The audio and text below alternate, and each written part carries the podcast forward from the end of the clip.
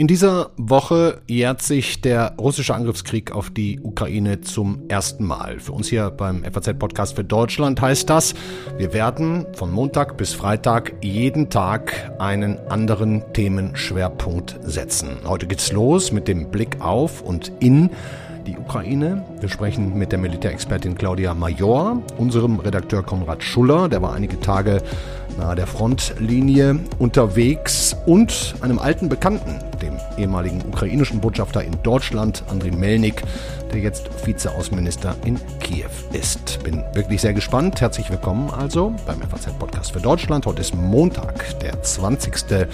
Februar. Mitgearbeitet haben Jennifer Brückner und Kevin Gremmel. Ich bin Andreas Krobock. Schön, dass Sie dabei sind. Ich weiß nicht, wie es Ihnen geht, aber ich wach manchmal morgens immer noch auf und denke, auch nach einem Jahr, verdammt nochmal, wir haben Krieg in Europa. Die ganze Welt verändert sich in Rekordgeschwindigkeit und niemand weiß, wo das alles hingeht und vor allem, wie und wann das wieder aufhört. Hört das überhaupt irgendwann wieder auf? Oder haben wir es jetzt mit einem Frozen-Konflikt zu tun, der noch Jahrzehnte weitergeht. Wir starten in diese Themenwoche in unserem FAZ-Podcast für Deutschland mit der Militärexpertin Claudia Major. Sie leitet die Forschungsgruppe Sicherheitspolitik bei der Stiftung Wissenschaft und Politik in Berlin, kurz SWP, war schon oft bei uns und auch glücklicherweise heute wieder. Hallo Claudia Major. Hallo Herr Kobock, ich grüße Sie. Sind Sie eigentlich so hartgesotten und professionell, dass Sie dieser Krieg emotional nicht mehr so berührt und Sie gehen komplett analytisch ran oder ist das auch manchmal für Sie noch schwierig? Mich berührt dieser Krieg sehr. Und wenn ich die hm. Bilder von den Zerstörungen sehe, jetzt äh, von Bachmut oder von getöteten Kindern, Erwachsenen, getöteten Ukrainerinnen und Russen, nimmt mich das sehr mit. Die Herausforderung ist dann trotzdem, die analytische Distanz beizubehalten oder wenn man merkt, dass es nicht geht, dass man sich dann dazu nicht äußern sollte. Ja, kann ich gut verstehen. Wir werden uns hier im FAZ-Podcast in den nächsten Tagen aus verschiedenen Blickwinkeln diesem Krieg nähern. Heute mit dem Schwerpunkt Ukraine, den Menschen dort, dieser wild entschlossenen Verzweiflung, sich gegen die scheinbare russische Übermacht zu wehren. Aber wie, das vielleicht mal zuerst, fällt denn jetzt Ihr Fazit aus nach einem Jahr russischem Angriffskrieg? Mein Fazit ist, dass dieser Krieg voller Überraschungen ist und uns gelehrt hat, viele Sachen zu hinterfragen. Ich mache drei Beispiele. Das eine ist, wir haben die Einsatzfähigkeit, die Kampfkraft der russischen Streitkräfte überschätzt. Das ist mittlerweile bekannt, dass sie sich deutlich schlechter gezeigt haben, als viele vermutet haben, mit strukturellen Schwächen von Logistik bis Führung. Und währenddessen haben wir die Einsatzfähigkeit und die Widerstandsfähigkeit der ukrainischen Streitkräfte und der ukrainischen Bevölkerung meines Erachtens unterschätzt. Und das dritte Beispiel ist die Unterstützung von der westlichen, der Seite der westlichen Staaten, also Europa, transatlantisch und darüber hinaus mit Japan, Südkorea, Australien und Neuseeland, dass es also eine sehr große Geschlossenheit gab, die Ukraine politisch, wirtschaftlich und militärisch zu unterstützen und dass dabei wir in der Lage gewesen sind, Entscheidungen zu treffen, die ich in dem Ausmaß nicht erwartet hätte. Also beispielsweise die Sanktionen, die militärische Unterstützung bis zur Lieferung von Panzern. Nach einem Jahr Krieg ist uns, glaube ich, bewusst geworden, dass es nicht nur ein Krieg ist, was schon schlimm genug wäre, sondern dass dieser Krieg tatsächlich eine Periode der letzten 30 Jahre beendet. Also die Überzeugung, dass wir Sicherheit mit Russland machen könnten, die Überzeugung, dass zumindest in Europa ein friedliches Beisammensein möglich ist. Dass diese Zeit vorbei ist und dass wir tatsächlich in eine neue Sicherheitsordnung regional und wahrscheinlich auch international kommen, das ist eine der, finde ich, der großen Erkenntnisse nach einem Jahr. Und da gibt es dann viele verschiedene Unterpunkte. Einer, der, der mir wichtig ist, ist mir auch in der MST nochmal bewusst geworden, ist, wie sehr sich die nukleare Ordnung verändert hat. Wir haben im letzten Jahr darüber geredet, dass es durchaus plausibel kann, dass Russland eine taktische Atombombe einsetzt. Und darüber haben wir die letzten 30 Jahre nicht mehr gesprochen. Und dieser Krieg beendet in der Hinsicht eine Periode, diese letzten 30 Jahre, die doch von einer gewissen Hoffnung geprägt waren. Und das, das ist mir sehr wichtig zu sagen. Das ist ein Krieg, der ist brutal, der ist wirklich entsetzlich. Aber über diesen Krieg hinaus haben wir eine fundamentale Ordnungsveränderung, auch wenn wir mal einen Waffenstillstand haben, auch wenn wir mal Frieden haben. Auch dann wird sich die Ordnung, die sicherheitspolitische Ordnung fundamental verändert haben. Hm. Sie sagen, 30-jähriger Zyklus geht zu Ende.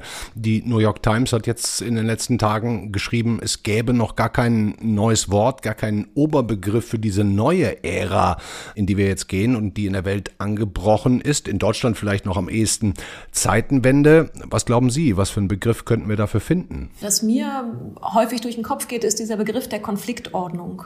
Dass wir also nicht unbedingt einen offenen Krieg haben mit Russland oder China oder anderen Wettbewerbern, sondern dass wir uns auf einen Konflikt einstellen müssen unterhalb der Schwelle eines offenen Krieges, der dafür aber in verschiedenen Bereichen ausgetragen wird. Also im Informationsbereich über Fake News, im wirtschaftlichen Bereich über wirtschaftlichen Druck oder Veränderung von Lieferketten, im nuklearen Bereich über Erpressung, im politischen Bereich über bestimmte Narrative.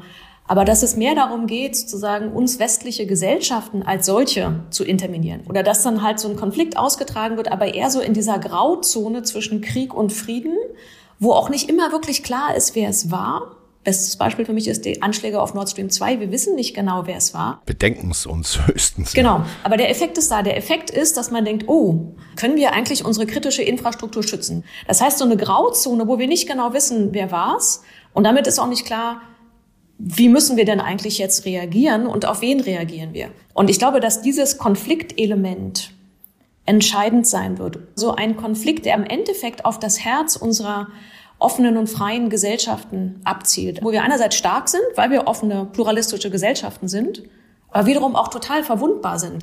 Lassen Sie uns vielleicht auch noch mal ganz kurz die aktuellen Ereignisse im Auge haben. Dazu gehört heute zuallererst mal der überraschende erste Besuch des US-Präsidenten Joe Biden in Kiew. Hochgeheim vorher, kaum jemand wusste es. Welche Bedeutung hat das aus Ihrer Sicht? Das ist für mich ein unheimlich starkes Symbol der Unterstützung für die Ukraine. Ja. In einem Moment, wo immer wieder so ein bisschen Zweifel hochkommen, halten die es durch, wie lange dauert das noch? Und immer wieder gesagt wird, na ja, die westliche Geschlossenheit ist sie überhaupt zu fest. Und er kommt ja mit, mit weiterer militärischer, wirtschaftlicher und humanitärer Absolut. Unterstützung. Mhm. Es gibt auf Social Media heute, ich glaube, das ist um die Welt gegangen, diese Szenen, wie Biden mit Zelensky in Kiew entlangläuft und im Hintergrund hört man den Luftalarm, die Sirenen. Wir können vielleicht noch mal ganz kurz einen kleinen Ausschnitt der Pressekonferenz heute hören, bevor Biden dann weitergeflogen ist nach Polen. Uh, es ist diese Woche ein Jahr her, dass wir am Telefon gesprochen haben, Herr Präsident. Ich fragte Sie als nächstes, ich fragte Sie, was ist da, Herr Präsident, was ich für Sie tun kann? Wie kann ich Ihnen helfen? Und ich erinnere mich daran, was Sie zu mir gesagt haben. Sie sagten, ich zitiere, versammeln Sie die Staatsoberhäupter der Welt und bitten Sie sie um die Unterstützung der Ukraine. Joe Biden. Ob die Hilfe der westlichen Staaten nun ausreichend war, ist und bleiben wird, wage ich nicht zu beurteilen. Aber Sie, Frau Major, haben wir gerade schon gesagt, einer von drei wichtigen Bestandteilen, der, der für Sie jetzt im Kopf bleibt, ist, dass der Westen doch zusammengefunden hat und doch eine Menge getan hat. Ja, ähm, die Unterstützung für die Ukraine, das sind ja für mich immer diese drei Pfeiler, also die wirtschaftlich-finanzielle Unterstützung, beispielsweise die Finanzhilfen, dass die Ukraine als Staat weiter existieren kann. Die politische Unterstützung, das klar ist, das bröckelt nicht und die militärische Unterstützung, ohne die die Ukraine nicht widerstehen und erst recht nicht Gelände wieder befreien kann. Und dass die so lange zusammenhält, finde ich wirklich bemerkenswert. Klar hätte ich mir gewünscht, dass bestimmte Entscheidungen eher getroffen worden wären. Aber wenn man sich das schiere Ausmaß ansieht, ist es wirklich bemerkenswert. Und wenn wir auf Deutschland gucken, sage ich auch nochmal ausdrücklich, hätte ich nicht gedacht, dass Deutschland irgendwann Panzerhaubitzen, Mars-Raketenwerfer und Leopard 2 A6 Kampfpanzer an die Ukraine liefern würde. Aber gemessen an dem, was die Ukraine braucht und an dem, was noch an anderen sicherheitspolitischen Herausforderungen vor uns steht, von Russland bis China, müsste es noch mehr sein. Und das finde ich so eine gewisse Tragik, weil man kann ja immer sagen, ja. mehr, mehr, mehr. Man muss aber auch so ein bisschen gucken, wo man herkommt. Ne? Und das finde ich deshalb unfair, nur zu sagen, es reicht nicht, weil man auch so ein bisschen gucken muss, wie hat es denn Deutschland oder wie haben es die anderen Länder vorher gehalten mit der Unterstützung?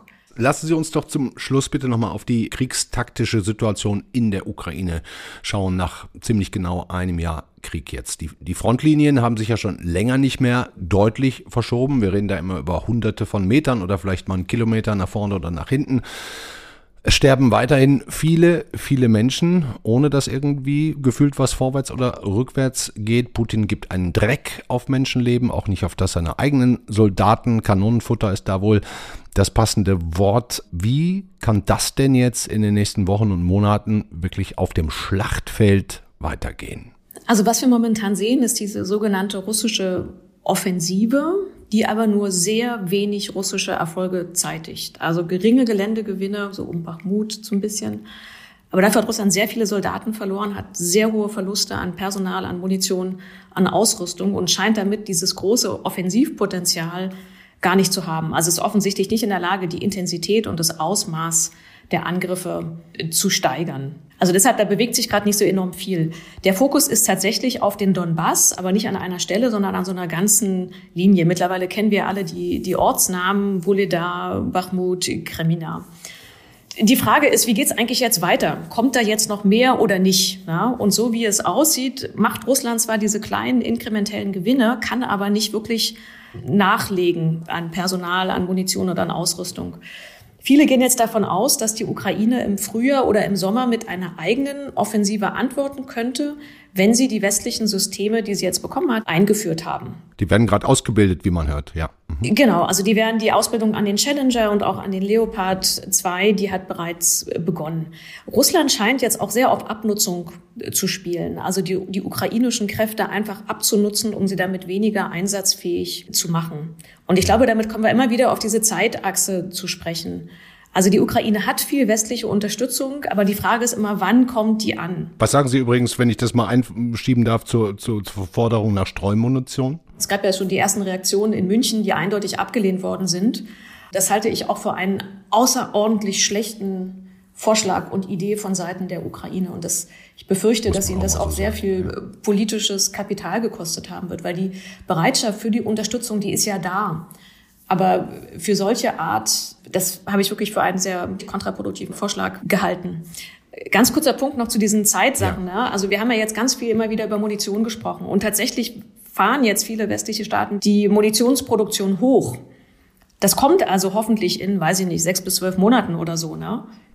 Aber das hilft ja nicht kurzfristig. So, das heißt, wir kommen immer wieder auf diese Frage zurück, die wir seit, seit Beginn des Krieges besprochen haben. Was ist der drei, sechs, neun, zwölf Monatsplan?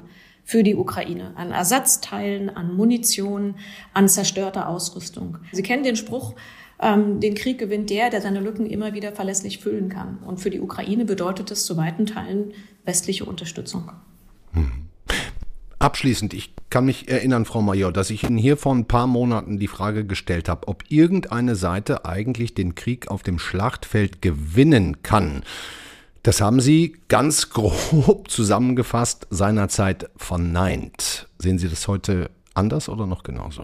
Jetzt kommen wir in diese ganze Debatte rein. Was heißt gewinnen? Ich würde es anders beantworten. Ich würde sagen, am Endeffekt endet der Krieg, wenn eine Seite gewinnt, wenn beide nicht mehr können. Oder dritte Variante, wenn sich politisch in einem der beiden Ländern so viel ändert, dass der Krieg nicht mehr so wichtig ist. Das ist dieses Wildcard-Szenario. Und in dem Augenblick, wo beide nicht mehr können, dann sind Verhandlungslösungen möglich. Und ich glaube, dass das die große Kunst ist in, den, in der kommenden Zeit, zu sehen, wenn dieser Punkt erreicht ist, dass beide Seiten oder das im besten Falle Russland sagt, ich habe mehr davon, wenn ich aufhöre, als dass ich weitermache. Und das ist eigentlich das, worauf meines Erachtens die westliche militärische Unterstützung hinzielen sollte, dass Russland bereit ist, ohne Vorbedingungen an den Verhandlungstisch zu kommen. Das wäre dann allerdings auch nur der erste, sehr wichtige, aber der erste Schritt. Und dann ist die Frage, kommt man von da zu einem, jetzt ganz großes Wort, belastbaren Frieden, mit dem beide Seiten glaubwürdig, mit dem beide Seiten leben können und dass sie, dass sie, also wo sie dahinter stehen. Denn Frieden ist nur dann verlässlich, wenn beide Seiten sagen, ja, damit können wir auch wirklich leben. Und davon sind wir noch so meilenweit entfernt. Deswegen der erste Schritt, ohne Vorbedingungen an den Verhandlungstisch. Dankeschön, Claudia Major. Sehr gerne.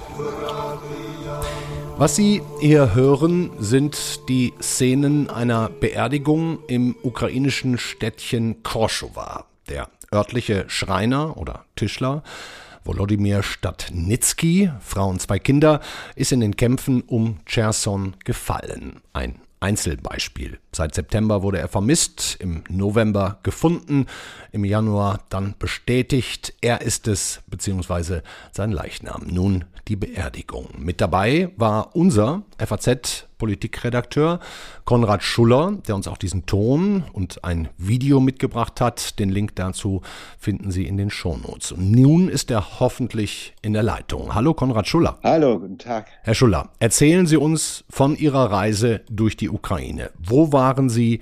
Wie lange waren Sie da? Ich bin äh, von Ende Januar bis Anfang Februar auf einer längeren Tour zuerst im westukrainischen Hinterland der Front unterwegs gewesen. In, das ist eine Gegend im Karpatenvorland, äh, Berge und Täler, kleine Dörfer, äh, weit ab von der Welt und weit ab vom Krieg theoretisch. Praktisch aber werden von hier die Soldaten und Soldatinnen geholt, die vorne an der Front den russischen Ansturm auszuhalten haben und äh, nicht wissen, ob sie den nächsten Tag noch erleben werden, wenn sie vorne an der Front sind und dann eben, wenn sie Pech hatten, äh, verletzt oder tot wieder in ihre Dörfer zurückgebracht werden.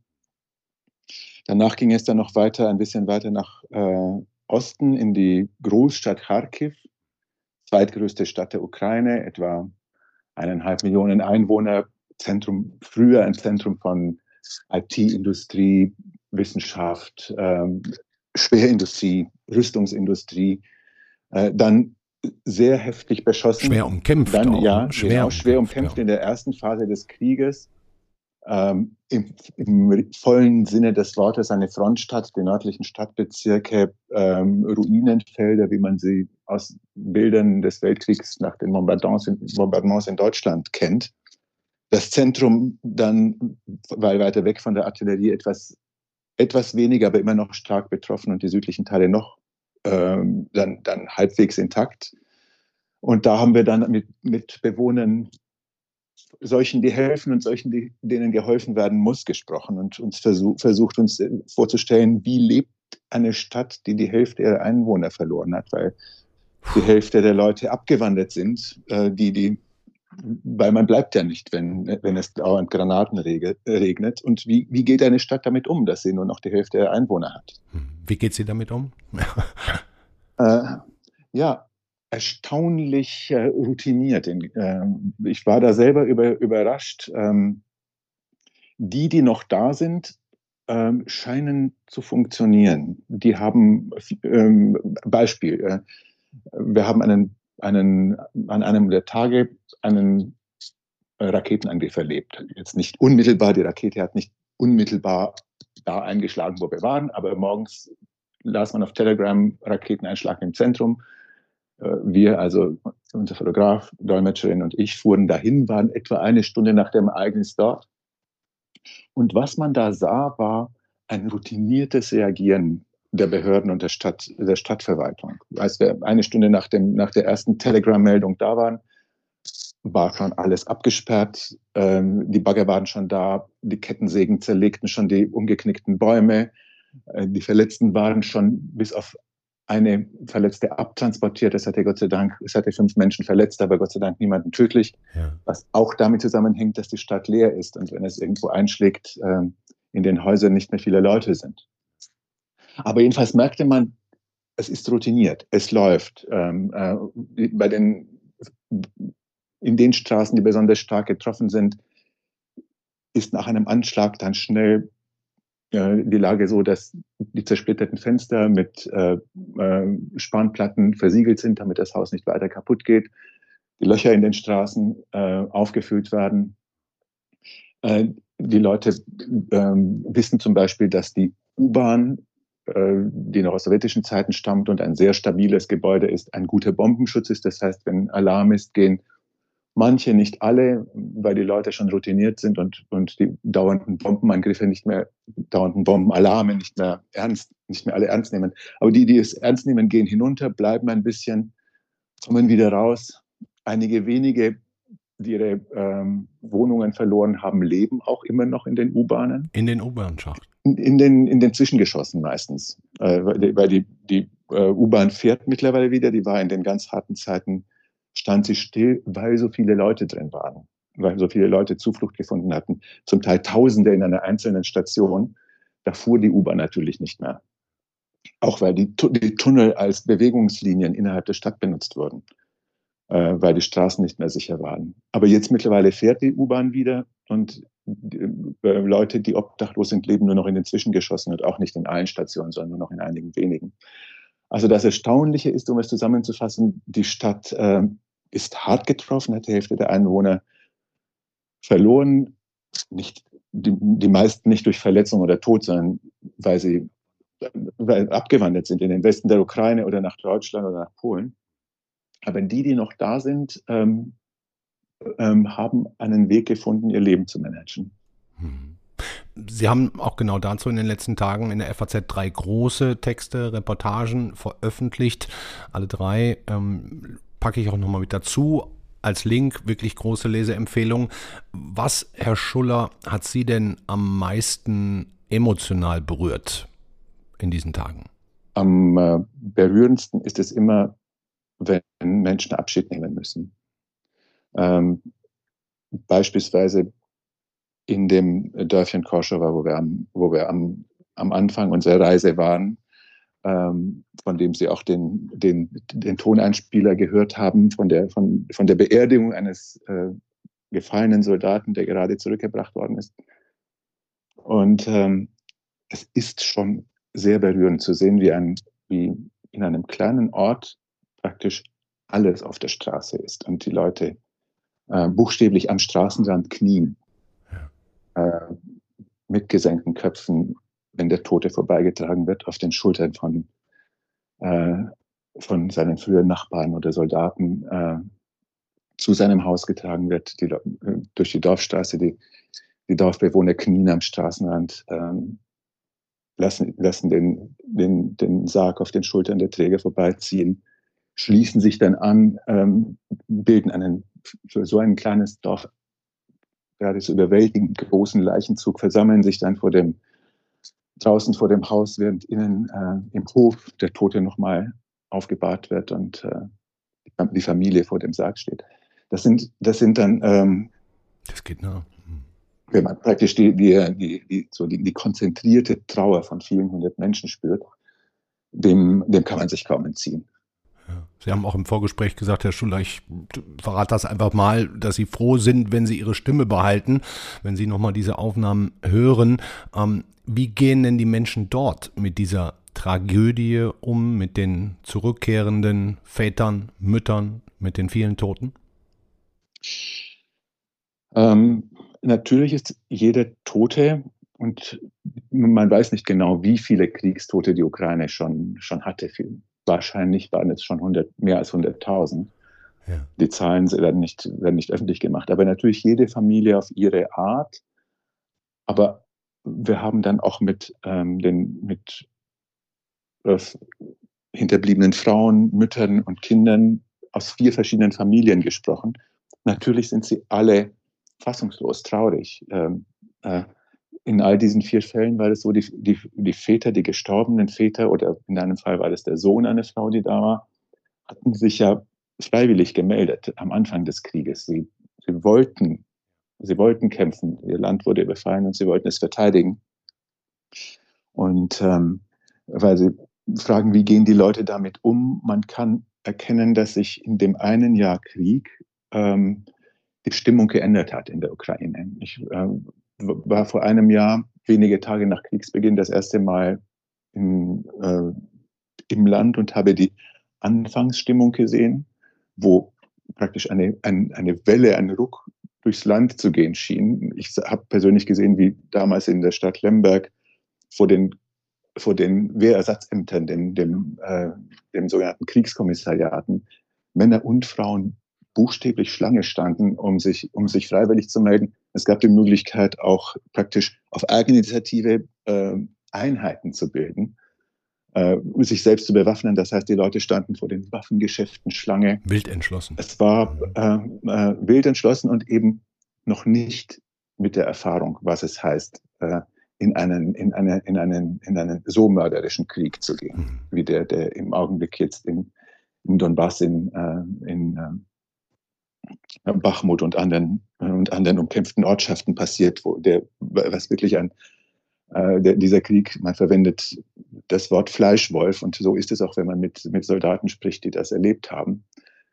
Diese Erfahrung sickert im Augenblick in das Land hinein ich kann mir vorstellen, dass es in Deutschland im Ersten Weltkrieg auch ähnlich gewesen ist, wo man anfangs äh, die, die jungen Männer mit, äh, äh, mit Aufschriften auf, ihren, auf, auf, den Eisenwaggons Ausflug nach Paris, äh, mich juckt die Säbelspitze. Mhm. Das stand damals im Ersten Weltkrieg auf den Waggons der, der deutschen Reichswehr und sie hatten halt Verdun noch nicht erlebt. Und ähm, der ähm, Bachmut ist ja mit Verdun verglichen worden. Und ähm, äh, als die mörderische Schlacht, in der es über Monate und Wochen nicht vorwärts und nicht rückwärts geht und jeden Tag eine unendliche Menge von, Menge von Menschen verletzt, verstümmelt, getötet wird. Das erfährt dieses Land jetzt. Und das ist, ähm, das Land war nach meinem Eindruck, wenn ich mit den Leuten da aus den Dörfern, wo die Männer eingezogen werden, sprach, war, sie haben nicht Zweifel, dass es Sinn hat zu kämpfen aber es ist ähm, nicht mehr diese, diese äh, Stimmung von, von, jemand hat gesagt, die Adrenalinstimmung ist vorbei. Äh, die, die Männer, wenn man sie einberuft, folgen sie der Einberufung, aber der Chef des Wehrkommissariats sagte uns und auch der Bürgermeister, freiwillig melden sie sich nicht mehr. Ähm, sie kommen, aber ähm, sie, haben, sie geben auch zu, sie haben Angst. Ähm, wie sollten sie auch nicht anders? Sie haben gesehen, was das heißt. Das heißt, ähm, es wird darauf ankommen in der, in der Ukraine, ähm, äh, wie, die, wie das Land mit diesem, mit diesem Schock umgeht, einen echten mörderischen großen Krieg zu erfahren. Äh, die Stimmung hat sich geändert. Eine, jemand sagte, äh, ähm, es ist eben kein Sprint, es ist ein Marathon. Marathon ist härter als Sprint und stellt höhere Anforderungen an, an, ans Durchhaltevermögen. Dankeschön, Konrad Schuller. Ich danke auch.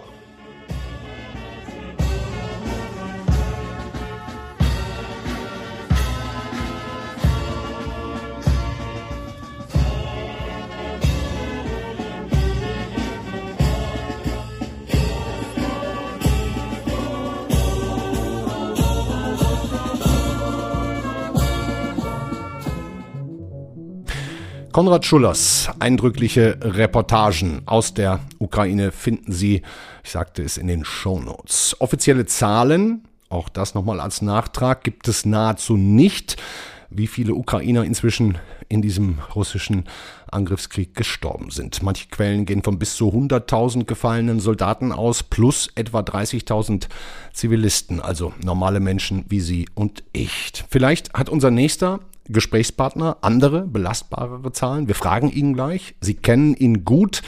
Er war bis Oktober der ukrainische Botschafter in Deutschland, sieben Jahre lang. Seit gut drei Monaten ist er zurück in Kiew als Vize-Außenminister. Ich hoffe, die Leitung steht einigermaßen und sage Hallo, Andriy Melnik. Äh, guten Abend, äh, Herr Krobok. Ah, wunderbar. Gut, Sie zu hören. Wie geht es Ihnen?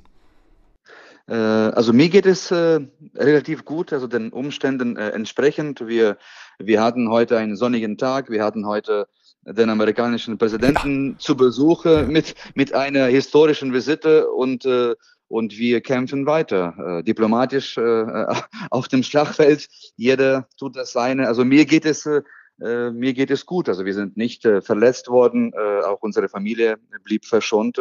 Aber das ist äh, ein Schicksal, das andere Ukrainer leider nicht äh, haben. Und äh, vor allem im Osten des Landes. Und, da, und darum geht es. Ja, ich habe gerade, ne, es sind ja nur noch wenige Tage vor dem ersten Jahrestag jetzt des Kriegsbeginns, des russischen Angriffskriegs. Ich habe gerade über die Toten gesprochen. Ähm, welche Zahlen haben Sie bzw. kommunizieren Sie?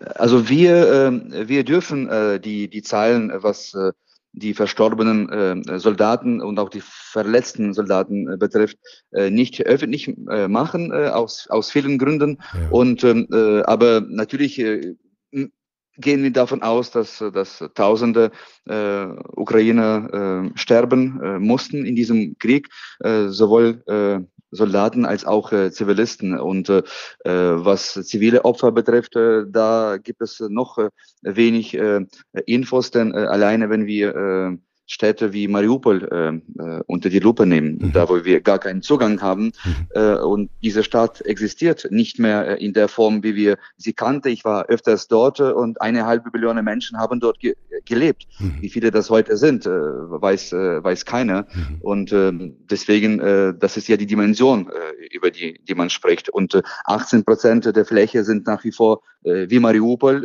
äh, äh, besetzt. Und, äh, und wir wissen viel zu wenig, was, was dort geschieht. Ja. Mhm. Unser Korrespondent Konrad Schuller hat beschrieben, wie er die Menschen in der Ukraine vor etwa einem Jahr erlebt hat, die wilde Entschlossenheit zu beginnen und wie er sie jetzt zuletzt erlebt hat, bei seinem Besuch zum Beispiel in Charkiw.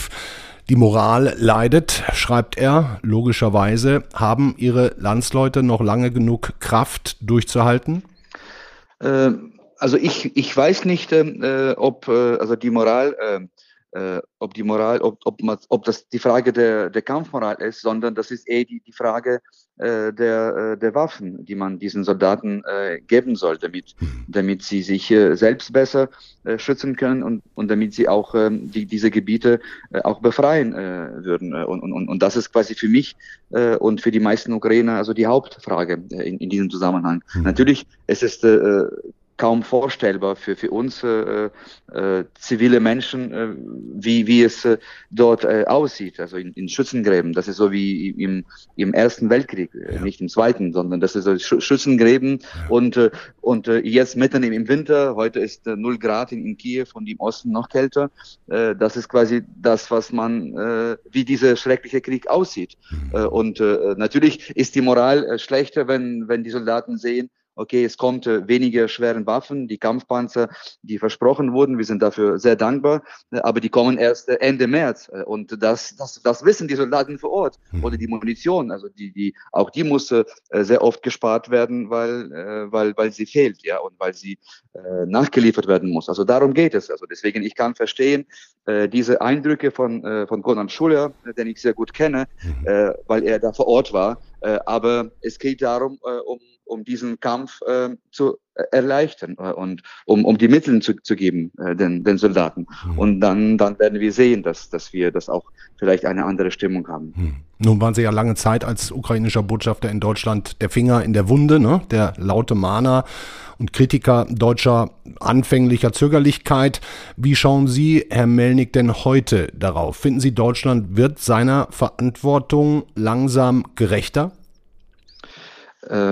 Natürlich, also man sieht das äh, äh, nicht nur, äh, was die Zahl der, der Waffen äh, betrifft, die äh, geliefert wurden und die jetzt zugesagt äh, wurden von, von, vom Kanzler, äh, auch der neue Minister, äh, ich meine, Herr Pistorius macht äh, aus unserer Sicht einen ein, ein, ein, einen guten Job, eine gute Figur äh, in diesem äh, Sinne. Also das heißt, natürlich, wenn man vergleicht, was wir vor einem Jahr hatten, äh, äh, und, und, und, und heute, ja, da, da liegen Welten äh, dazwischen. Ja. Äh, und äh, äh die, die Frage ist, äh, ob das ausreicht. Das ist die eine Frage, die äh, sich nicht nur wir Diplomaten oder der Präsident Zelensky äh, stellt, jeden Tag, jede Nacht, sondern vor allem die, die Soldaten. Äh, was, ob das ausreichend ist, äh, was äh, äh, versprochen wurde, was die Lieferzeiten betrifft und, und so weiter. Ja. Und da haben wir noch einen Weg für uns. Mhm. Also Ihr Nachfolger in Deutschland, Alexei Makeyev, ähm, insgesamt kann man sagen, tritt ein bisschen leiser auf als sie seinerzeit.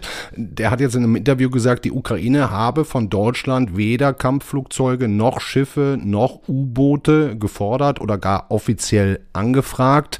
Ähm, Herr Melnick, Sie bleiben aber da weiterhin offensiver mit Ihren Wünschen. Nein, weil, weil, weil das auch nicht stimmt. Also mein Präsident persönlich hatte Herrn Bundeskanzler Scholz in Paris äh, darum äh, gebeten äh, und, und deswegen, äh, ich kann äh, diese Kommunikation ehrlich gesagt nicht äh, nachvollziehen. Mhm. Jeder weiß, auch der Präsident und äh, jeder Soldat und Offizier weiß, dass das benötigt wird ja. und dass das nur in einem Konzert, in einer Koalition äh, möglich ist, äh, genauso wie bei, bei, beim Panzer. Äh, und deswegen äh, gehen wir davon aus, dass jeder äh, Partner, jeder jeder Verbündete äh, einen Beitrag äh, leisten äh, könnte, vielleicht auch sollte, zu dieser, dieser Koalition. und also wir fordern keine UFOs, ja, wie mein Nachfolger gescherzt hat. Also UFOs haben wir nicht angefragt. Ja. Aber, aber Kampfjets und auch die Marine und äh, auch U-Boote übrigens, äh, das steht auf dem Tisch seit äh, dem 3. März 2022. Und und, äh, und, diese, und diese Anfrage bleibt. Also das mhm. verwundert mich schon, mhm. dass, man, dass man das Thema äh, versucht äh, herunterzuspielen. Ja, ja. Sie sagen gerade, der neue deutsche Verteidigungsminister ähm, Boris Pistorius mache aus Sicht der Ukraine eine gute Figur. Was unterscheidet ihn von seiner Vorgängerin aus ukrainischer Sicht? Also ich kenne ihn äh, leider äh, nicht sehr gut. Also wir, wir haben uns getroffen, als ich Botschafter war. Äh, aber äh, äh also mir imponiert, dass er so ein Machertyp ist. Und äh, ich, äh, ich hätte mir gewünscht, dass er äh, am äh, 24. Äh, Februar als Verteidigungsminister äh, da war äh, oder gestanden, als Gesprächspartner äh, für uns äh, äh, da gewesen wäre, dann äh, hätten wir äh, viel, viel mehr äh, erreichen können, wie ich jetzt äh, sehe. Aber im Moment glaube ich schon, dass er das auch als eine gewisse Ehrensache sieht. Er möchte doch zeigen und anders vorgehen wie, wie, wie Frau Lambrecht. Und weil er dann auch sieht, ja, er sieht die, diese Notwendigkeit. Er, er war ja selbst in Kiew vor knapp eine Woche oder zehn Tagen mhm. und äh, hat sich mit Soldaten getroffen. Er hat unsere Soldaten jetzt auch äh, in, in Munster äh, besucht, wo sie ausgebildet werden, ja, äh, an den, Leos an, an den Kampfpanzer. Genau, ja. Und und das ist quasi, äh, und er ist im Amt äh, seit, ja, wie lange? Ein paar Wochen eigentlich. Richtig. Ist, Im Amt. Und das ist schon etwas, was wir uns gewünscht hätten, gleich nach, nach der Zeitenwende redet. Und dass man das sofort anpackt, und, ja. und äh, dass man äh, nicht mehr äh, quasi so zögert und, und, und schaut, ob das möglich ist. Das wurde ja uns lange gesagt, dass die Bundeswehr gar nichts äh, liefern konnte, ja, noch, äh, noch im März ja, oder ja. im April. Und dann hat sich herausgestellt, dass das doch möglich war.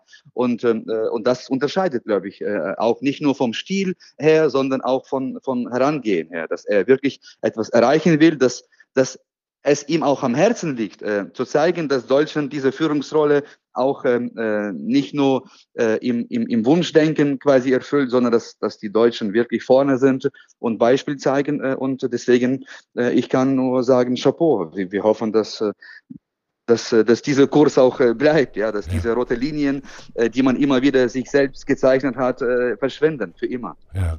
Haben Sie denn noch Sorge, Herr Melnick, dass die Stimmen in Deutschland, die sich ja immer noch und weiterhin nur Frieden wünschen, was ja im Prinzip nicht verkehrt ist, aber da gab es ja zuletzt auch wieder eine große Unterschriftenaktion, dass sowas Putin in die Karten spielt? Also ich mache mir schon die Sorgen und deswegen wollte ich äh, äh nachlassen äh, und äh, nicht mehr kommentieren, aber das geht nicht, weil äh, ich diese Gefahr sehe. Äh, denn diese, all diese Aufrufe, sie, sie mögen äh, naiv äh, klingen äh, und, äh, und vielleicht auch gut gemeint sein, ja. äh, aber, äh, aber sie bewirken eine, äh, eine Dynamik in der Gesellschaft, also die komplett falsch ist. Denn äh, wir sind auch also für den Frieden. Der Präsident Zelensky hat ja einen Friedensplan vorgeschlagen. Hoffentlich wird äh, er als Resolution äh, diese Woche noch in New York verabschiedet äh, in der Generalversammlung der UNO. Mhm. Aber äh, man muss, man muss äh, der Wahrheit in die Augen schauen äh, und erkennen, dass dieses Wunschdenken äh, äh, ja, uns nicht mehr weiterbringt, dass, dass diese, äh, diese Appelle nur äh, dazu dienen, äh, um, um eigenes Gewissen quasi irgendwie zu, zu versöhnen äh, und äh, nicht mehr diese schrecklichen Bilder, äh, die jeden Tag kommen, äh, uns alle erreichen, zu ertragen. Wie groß ist Ihre Hoffnung, dass Deutschland Kampfflugzeuge, Schiffe oder U-Boote vielleicht noch in diesem also Jahr ich, liefern also wird? Ich, ich bin davon überzeugt. Ich kann mit Ihnen eine Wette eingehen, dass, dass wir das erreichen werden. In diesem äh, Jahr? Denn anders, äh, äh, ja, also, äh, also in diesem Jahr, äh, was, was die äh, Flugzeuge betrifft, ich glaube in den nächsten Monaten sogar. Was Schiffe angeht, Korvetten, Fregatten, auch vielleicht U-Boote, äh, das ist eine längere Geschichte. Da braucht man natürlich viel, viel mehr Zeit, auch für die Ausbildung, weil wir unsere Flotte komplett verloren haben bei der Krim-Annexion. Sie wurde äh, zerstört oder, oder gekappert. Äh, und äh, da müssen wir, da, da muss natürlich diese Ausbildung äh, viel Zeit, viel mehr Zeit in Anspruch nehmen. Aber auch das ist etwas, äh, was wir äh, tun sollten, ungeachtet dessen, äh, wie lange der Krieg noch andauert. Denn äh, auch wenn das morgen vorbei ist, wie wir alle hoffen, äh, bleibt äh, das Thema Abschreckung und Vorbeugung eines neuen Krieges auf der Tagesordnung. Und da, dazu braucht, braucht man eine starke ukrainische Armee. Absolut. Abschließend dann nochmal zurück zu Ihrer Wette, Herr Melnik. Wetten Sie auf Kampfflugzeuge oder auch auf Schiffe und U-Boote? Also ich wette auf alles äh, äh, und Kampfflugzeuge in diesem Jahr äh, und Schiffe äh, und U-Boote. Äh, äh, ich bin davon überzeugt, dass wir eine politische Entscheidung hinbekommen werden, wann sie geliefert werden. Wahrscheinlich dann in den nächsten Jahren dann, um ein U-Boot zu, zu, zu bauen. Und ich habe diese U-Boote selbst besucht, noch als Generalkonsul in Hamburg, in Eckernförde. Ich kenne mich ein bisschen aus. Ja. Das dauert mindestens drei Jahre. Und, und das sind wirklich, die sehen aus wie, wie Raumschiffe. Ich war äh, im, im, im Inneren eines deutschen U-Bootes U-212A. Das ist wirklich, das ist äh, das Beste, was man hat, äh, also äh, auf, auf der Welt. Ja. Und ich, ich wundere mich, wieso die Deutschen dann auch nicht diese Chance erkennen. Sie bauen die, Welt, die, die weltweit besten U-Boote und, äh, und die, äh, der militärische Sinn eines U-Bootes äh, ist äh, nicht nur für, für unsere äh, Militärleute, sondern auch für, äh, für viele Deutsche, die hier befragt wurden in den letzten Wochen, ist offensichtlich. Also ein U-Boot würde die gesamte Lage, äh, Gefahrenlage im Schwarzen Meer äh, zu unseren Gunsten äh, drehen. Und darum geht es. Es geht darum, dass die russische Flotte im Schwarzen Meer uns nicht mehr mit diesen Kaliber-Raketen äh, äh beschisst, fast jeden Tag, wie das der Fall war in den äh, letzten Monaten. Und darum geht es ja. Hm. Aber Bodentruppen erwarten Sie nicht. Nein, das haben wir auch gesagt. Und es tut mir leid, äh, zu, zu, zu sehen, dass, dass diese Logik von, von, von vielen ins Spiel gebracht wird. Angeblich wollen wir Bodentruppen, Soldaten aus Deutschland in der Ukraine, Atomwaffen. Nein, das möchte ich nochmals äh, wiederholen. Das ist für uns eine rote Linie, okay. die vom Anfang an äh, klar war. Also wir werden nie äh, darum äh, unsere deutschen Freunde, auch die amerikanischen Freunde äh, bitten, dass sie Soldaten schicken oder Offiziere oder wenn auch immer. Ja. Nein, es geht nur um, um die Waffen. Laut Völkerrecht ist man dadurch nicht äh, Kriegspartei, wenn, wenn man äh, äh Kriegsschiffe oder, oder, äh, oder äh, Flugzeuge liefert. Nein, nein, nein. Und das ist äh, etwas, was was ich auch ähm, so klar sagen möchte, dass, dass die Deutschen nicht diese Angst haben, ah, jetzt, was werden sie morgen von uns erwarten? Also morgen werden wir nichts mehr erwarten, nur, nur das, was, was, was eben äh, sinnvoll äh, ist aus militärischer äh, Sicht und äh, das, was die Deutschen nicht zur Kriegspartei machen. Dankeschön, André Melnik. Danke, Herr Grobock.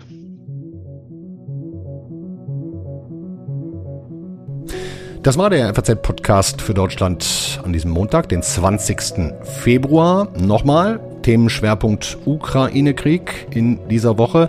Ich verrate Ihnen schon mal, wie es morgen weitergeht. Da meldet sich Kathi Schneider aus Berlin, ist auf der Berlinale schon heute den ganzen Tag, hat viele ukrainische Filmemacher gesprochen, auch andere Filmschaffende. Und ja, dieser Blick nach Berlin und von da aus in die Ukraine wird mit Sicherheit auch ziemlich spannend. Ein paar Links hänge ich in die Shownotes, hatte ich schon gesagt. Ich hoffe, da, ähm, dass Sie da nochmal draufklicken, weil das geht wirklich deep, was Konrad Schuller da aufgeschrieben hat. Also Ihnen einen schönen Abend, machen Sie es gut. Ciao.